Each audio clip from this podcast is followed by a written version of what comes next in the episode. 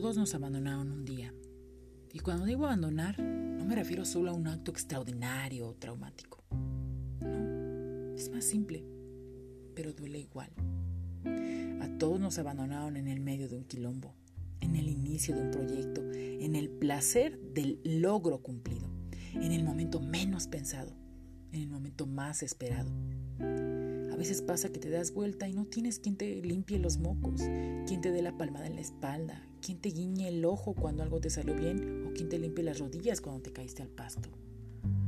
Todos sabemos de la soledad que se siente cuando nos sentimos solos, porque todos fuimos abandonados un día.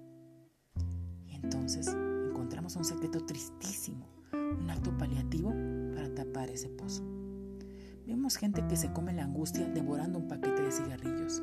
El otro que corre y corre como un loco a ver si el viento en la cara le vuela ese agujero en el pecho. Personas que se comen las uñas junto con los nervios y la ansiedad paralizante. Paquetes de galletitas que van a parar a la boca sin noción de que lo que se intenta matar no es el hambre, o por lo menos no de ese tipo.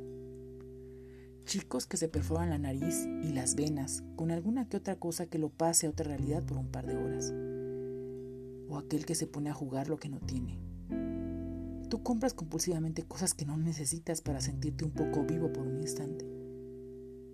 Y yo me quedaré mirando una película que me permita disimuladamente llorar mirando afuera lo que no tengo ganas de mirar adentro.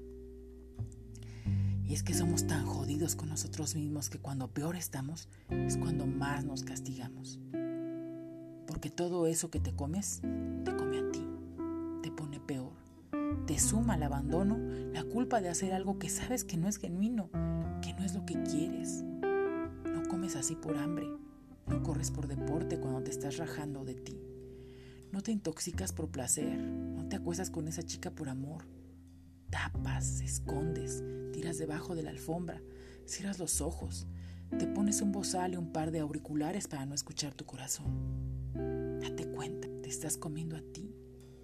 Y quizá el secreto está en frenar, en sentir, en recordar que en ese abandono lo que te falta es lo que tienes que buscar. Amor. Quizás sea hora de pedir ese abrazo, de acostarte en las rodillas de tu mamá, de dejar las cosas y llamar diciendo sí, te juro que te necesito. Es ahora. Después no, ahora. Te a casa, habla con quien te escucha, llora, grita, di, vomita, pide, da. Hacer malabares en medio del despelote no tiene más que un resultado despelotado. Resultado que no va a curar la herida que te sangra porque le estás metiendo una curita. Las curitas no curan, las curitas tapan. Y tú sabes muy bien que el dolor tapado no es dolor sanado. Para un poquito. Mira en el espejo de tu alma. Frena. Mira lo que te falta y sale a buscarlo en donde creas que lo puedes encontrar. Revolotees como mosca en platos vacíos.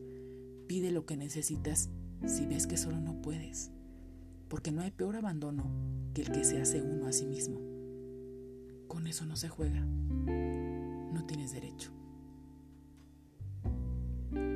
Texto de Lorena Pronsky.